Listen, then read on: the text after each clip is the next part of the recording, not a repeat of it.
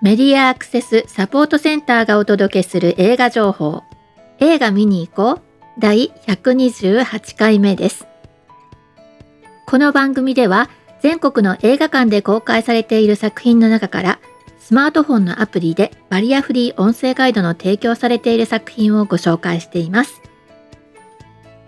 現在映画館で利用できるアプリはハロームービーと UD キャストの2つがあります。この番組では対応するアプリと対応が開始する日をご案内していますこれら2つのアプリは、まあ、一般的なアプリをダウンロードするのと同じで、えー、まあ、あの iPhone とかね、iOS 系でも、あと Android 系でも、え、利用することはできます。あとタブレットとかね、あとは、えー、iPad とかね、そういうちょっと下端末でも使えますね。うん、私はね、そのタブレットとかで使う方が、なんだろう、万が一でも着信しない。まあ、あの機内モードにしてねって言ってても、まあ、自分がうっかりこうし忘れてるんじゃないかとかっていつもドキドキしちゃうので、あの、何て言うかな、そう通信しないような、そういうあの端末でね、利用することの方が多いんですけどね。うん。で、えー、まあ、の一般的なね、ところからダウンロードできるんですけど、ダウンロードするときに、あの、マイク使いますよとか、マイクで録音しますよっていうような案内がね、あるんですけど、これは別にその端末にね、映画の音を録音してしまうという意味ではなくって、映画の音をそのマイクを通じて認識して、で、それでタイミングを合わせて音声ガイドを再生しますよっていう意味なのでね、それは絶対に OK としてほしいですし、あとはイヤホン使ってください。有線のイヤホンでも、Bluetooth のイヤホンでも大丈夫です。です。あのー大体の作品がね、あのー、まあ、事前解説まではなかったとしても、あの、このボリュームはこんな感じですよっていうような感じでね、あの、音声が入っているので、えー、これから見ようっていうものをお家でダウンロードして、一旦聞いてみるとね、安心するかなと思いますね。あ、こんな感じだなと。で、えっ、と、そのロック状態にしとけば、あの例えば着信が来たりして、え通話モードになったり、あるメールが来て、えメールを開いたりとかしていてもですね、あの映画館に行った時に、ハロームービーなり、アプリをポンって立ち上げればね、えちゃんと準備している作品が待機状態になるんですよ。待機状態になってるかどうかを確認するためには、まあ、イヤホンからね、待機してますよって音声が聞こえるので、それでね、OK なんですね。で、上映前に、あのー、まで予告とか流れてるんですけど、その間もね、ずっとその大気音声流れてるんで、まあ、それがちょっと煩わしいなと思ったら、ちょっとイヤホン外しとくとかね、えー、しといてください。で、えー、そうですね。大体その盗撮防止とかね、あるいはその映画館のロゴとかね、え、そういう案内が出た頃から、動機がスタートするので、あ、もう映画始まるぞって時になったらまたイヤホンね、耳に戻していただいてみたいな、そんな使い方がいいかな。あとはまあ、一般的によく言ってるのが、まあ、初めてね、使う人とかの場合は、あの、両耳イヤホンである必要はなくて、どっちかというと片耳イヤホンをおすすめしてるんですよ。私としては。ね、でただまあ、あの、最近のこう高性能なイヤホンだと、外の音とね、えー、イヤホンのその、なんだら、つながってる端末からの音このバランスみたいなのもね、調整してくれる、あの、そういうイヤホンもあるので、まあその辺はね、ご自分で調整すればいいんですけど、まあ単純なね、昔ながらの、えー、有線のやつを使ってるときは、まあ片耳イヤホンで、えー、音声ガイド聞いて、で、あの、もう片方の空いてる方の耳で、劇場のね、音声聞くといいですよっていうふうに案内してます。とはいえね、片方がま難聴気味ですよとかね、いろんなご事情があると思うんで、その辺は、はい、各自工夫して聞いてください。ですです。さて、えーとね、いや、こん、こう、大体こう、なんていうの？最近の天気の話とか、お花が綺麗ですねとかって話をよくしてるんですけど、あのー、なんかここのところね、各地で地震とかがあって、皆さんどうでしょうね？あの、まあ、ご自分自身はまあ被害には遭ってないけどね、あの、身近な人があの結構怖い思いをしたりとかってこともあったんじゃないかなとも思うんですよね。まあ、災害はま本当にいつやってくるかわからないので、まあ、備えておきましょうとしか言いようがないんですけどね。うん、そんな感じですね。あとはね、私は夏になってきて、まあそろそろあの草むしりを始めてねって話はまちょっとしたかなって言ってたんですけど、あとは、何？今日なんか私が今収録してる今日なんかはね、あの、すごい雨で、えー、東京の、えっ、ー、と、立川？ちょっとこう西の方とかでものすごい雷でとかっていうのをね、えー、友人が SNS 上でつぶやいてたりとかしてました。ね。えー、まあこれからどんどん夏になっていくとね、また夕立がとかね、いろんなそういう、まあ、季節独特の雰囲気になっていくのかなとは思うんですが、はい。しかしまあ映画館の中に入ってしまえば別世界でございますよ。ね。前回ご紹介したのは銀河鉄道の父という作品でしたね。宮沢賢治のお父さんのね、視点から、えー、その時代をね、描いた作品です。で、今回ご紹介するのは3作品です。1つ目が、大人なじみ。これはひらがなのタイトルなんでね、えー、テキストで読み上げててもそんな風に読み上げてるかなと思いますが、5月 ,5 月12日金曜日に公開されて、公開日からハロームービーに対応しています。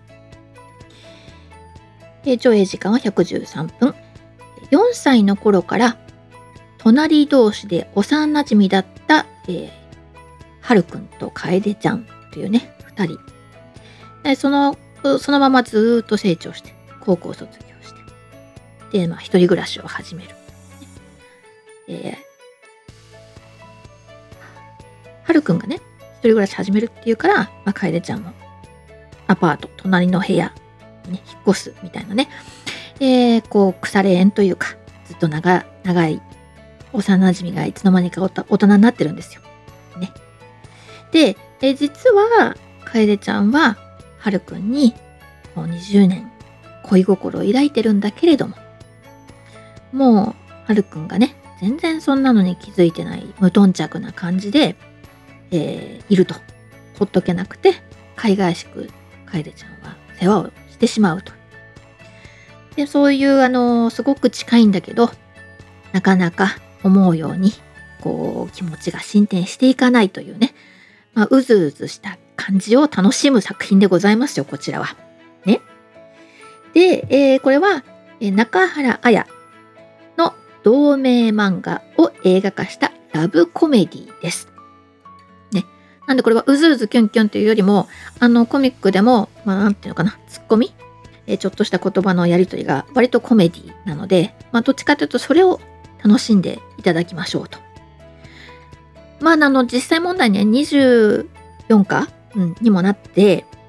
えー、もういい加減はっきりしろよと、ねあ。思ってしまえば思ってしまうわけですよ。でもそれはね、この本人同士はともかく、その周りのね、えー、どど同じく幼馴染の友達たちとかもね、あんたたちはっきりしなさいよとか言うね、言われたり、あるいはまあそうは言っても、まあそういうのは本人同士のことだからね、みたいな、半ば呆れられて見ているというね、そういうあの視点もちゃんとあるので、まあ分かってはいるけど、みたいなね、そういううずうずしたお話でございますよ。えー、ダブル主演でございまして、映画初主演のハイハイジェッツの井上瑞希えー、あとは、えー、熊田凛香。この二人が、えー、このうずうずした、えー、幼馴染が大人になった大人馴染のお二人を演じますということです。ね。えー、ラブコメディで、えー、上映時間113分、えー、ハロームービーに対応しています。次にご紹介するのはドキュメンタリーです。Life is Climbing 5月12日の金曜日、えー、公開日から対応しています。パラクライミングの世界選手権で4連覇を成し遂げたクライマー。クライマーっていうのは登る方ね、クライム。クライマーの、えー、小林光一郎。コバと呼ばれてるんですけどね。と、えー、彼の主力となるサイトガイドの直哉こと鈴木直哉がアメリカのユタ州にあるフィッシャータワーズのこう発端目指して、えー、行くというドキュメンタリーでございます。これはですね、テレビ番組でザ・ノンフィクションという番組で、えー、こう密着取材があって、その時に撮影していた中原総吉が監督を務めて、ね、えー、このコバのクライミングにね、衝撃を受けたというモンキーマジックが映画をイメージして完成させた、えー、この音楽ね、映画のために作ったアメイジングという曲が、えー、主題歌として使われているということでございます。えー、っと、こう、登ってるね、クライマーのコバと、この彼の目の代わりとなるサイトガイドの直哉。この2人は2001年に出会って、で、えー、その直哉の声、ね、の指示で、こう、岩を登っていくわけですよ。まあ、この、えー、2人の追ったドキュメンタリーでございます。この作品ね、私、前もちょっと言ったんですけど、えっ、ー、と、新宿のね、武蔵野館に、えー、ザコどもよ、大将だけをね、えー、主題歌を歌っている彼女のライブがあった時にね、チラシで見てて、あ、これなんかすごい、あの、壮大な、もうアメリカのね、えー、その、絶壁みたいなころでね、えー、写したチラシの写真を見た時にね、お、なかなかすごい面白そうじゃないですかって思って見てたので、えー、よろしければいかがでしょうか？5月12日金曜日、えー、公開で89分の作品ですね。Life is Climbing UD キャストに採用しています。そしてもう一作は Let It Be 怖いものはやはり怖い夢判断そして恐怖体験へ2、えー、5月12日金曜日公開の97分の作品です。幸福の科学、大川隆法が企画を手掛けたホラー。ね、夢判断、そして恐怖体験へのシリーズ第2弾ですと。心霊現象を霊能力で分析する、えー、心理カウンセラーの神山が次々と起きる、えー、奇怪な現象の謎を解明するということですね。テレビ局から、えー、分析依頼を受けて、えー、たところを、アシスタントを連れてスタジオへ頼、え、訪れるとですね、まあ、あの相談を受けて、まあ、いろんなことが起きていきますよということでございます。え、っと、本当にね、毎回言ってますけど、本当にあの、毎年きちんと映画を作ってくるってすごいなっていつも思いますよね。うん。で、それに音声ガイドもつけるし、字幕ももちろんつけるしね。もう映画作る人たちはね、まあ、当たり前のように、えー、音声ガイドと字幕作るっていうね。こういう、もうだって彼らはね、もう多分そうなんですよ。映画を作るってことは、イコール音声ガイドと字幕も作ることですって、もう幸福の科学の映画制作チームの人たちは思ってるんですよ。ね。それと同じように、まあ、日本中のね、映画を作る人たちが当たり前のように、字幕と音声ガイドを作るっていうふうに思ってくれる日も近いと信じておりますよ、私ね。はい。さて、えーと、今週末公開されるのが、え以上の3本なんですが、でその後ですね、公開されるのは、5月19日金曜日から公開するのが宇宙人のあいつです。23年間家族の一員になりすましていたが実は宇宙人だったというね。でそして地球を離れる日が訪れると。どうですかこの口頭向けな話。楽しそうじゃないですか。ね。これが5月19日の金曜日からでしょ。あとは最後まで行く。これは5月11日金曜日に公開なんですが、太陽が始まるのは26日の金曜日というね、まあ、太陽日が違う作品なんでね、これ気をつけてほしい。最後まで行くという作品は、2014年に公開された韓国映画をですね、日本版にリメイクした作品です。これね、映画タイトルでね、検索してたらね、2014年に公開されたのをね、やってる映画館あったんですよね。もう終わっちゃったかな。オリジナル版もね、ちょっと気になりますよね。クライムサスペンス。それから、えー、5月20日土曜日に、えー、公開される作品で、作品、うん、作品で、えー、対応がもうちょっと遅れるよというのが、劇場版アイドリッシュセブン LIVE 4bit BEYOND THE PERIOD という作品です。これはね、スマホのゲームが原作になっていて、そのメディアミックスプロジェクトということでね、そのゲームに登場する、まあ、アイドリッシュセブンがですね、えー、劇場ライブ。だから、ま、映画っていうか、劇場版のライブなんだけれども、映像はアニメーションというね、ま、そんな作りになっているようですね。うんこれはまた近々。あとまだね、上映時間とかまだ出なかったから、まあ、もうちょっと近くなってから詳しくですかね。あとは6月9日にね、公開して太陽が始まる作品、水は海に向かって流れるという作品も対応しますよっていうことがもう告知が始まってますね。こうやって一月ぐらい前にからね、告知してくれてるといろいろ準備できていいですよね。こちらも、えー、同名のコミックを、えー、実写映画化したもので、広瀬すずが主演ということですね。はい、先々まで告知出てるのは以上ですね。まあ、最近のニュースとしてはですね、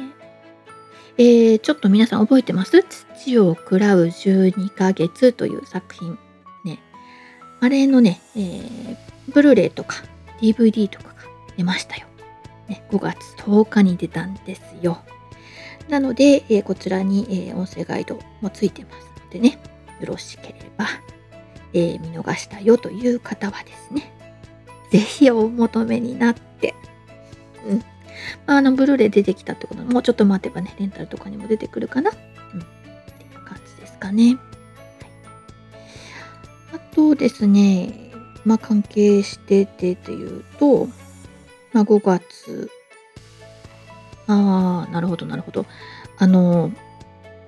毎回言ってる生きる大川小学校津波裁判を戦った人たちね。これ本当にあのじりじりじりじりじわじわじわじわとね各地で展開してるんですけど、えー、5月はねあの5月5日ぐらいから宮城でこう宮城のイオンシネマ3カ所でね公開が始まったりそしてからこれからですね5月12日の金曜日からは岩手のねイオンシネマ北上でしょ？あとは、えーまあ、6月に入ってから、まあ、千葉とか、まだまだ展開続いてますから、えー、うちの地域まだ来てないよっていう人もね、えー、ちょっと気になったら、えー、サイト見に行ってください。えどんどん新しい映画館増えてますし、あるいは見逃しちゃったっていうのもね、東京にも帰ってくるんですよね。でシネマチュープ聞いたバタにも、え半ば、5月半ばに帰ってきますよ。はい。見逃しちゃったっていう人はね、ぜひ、えいらしてください。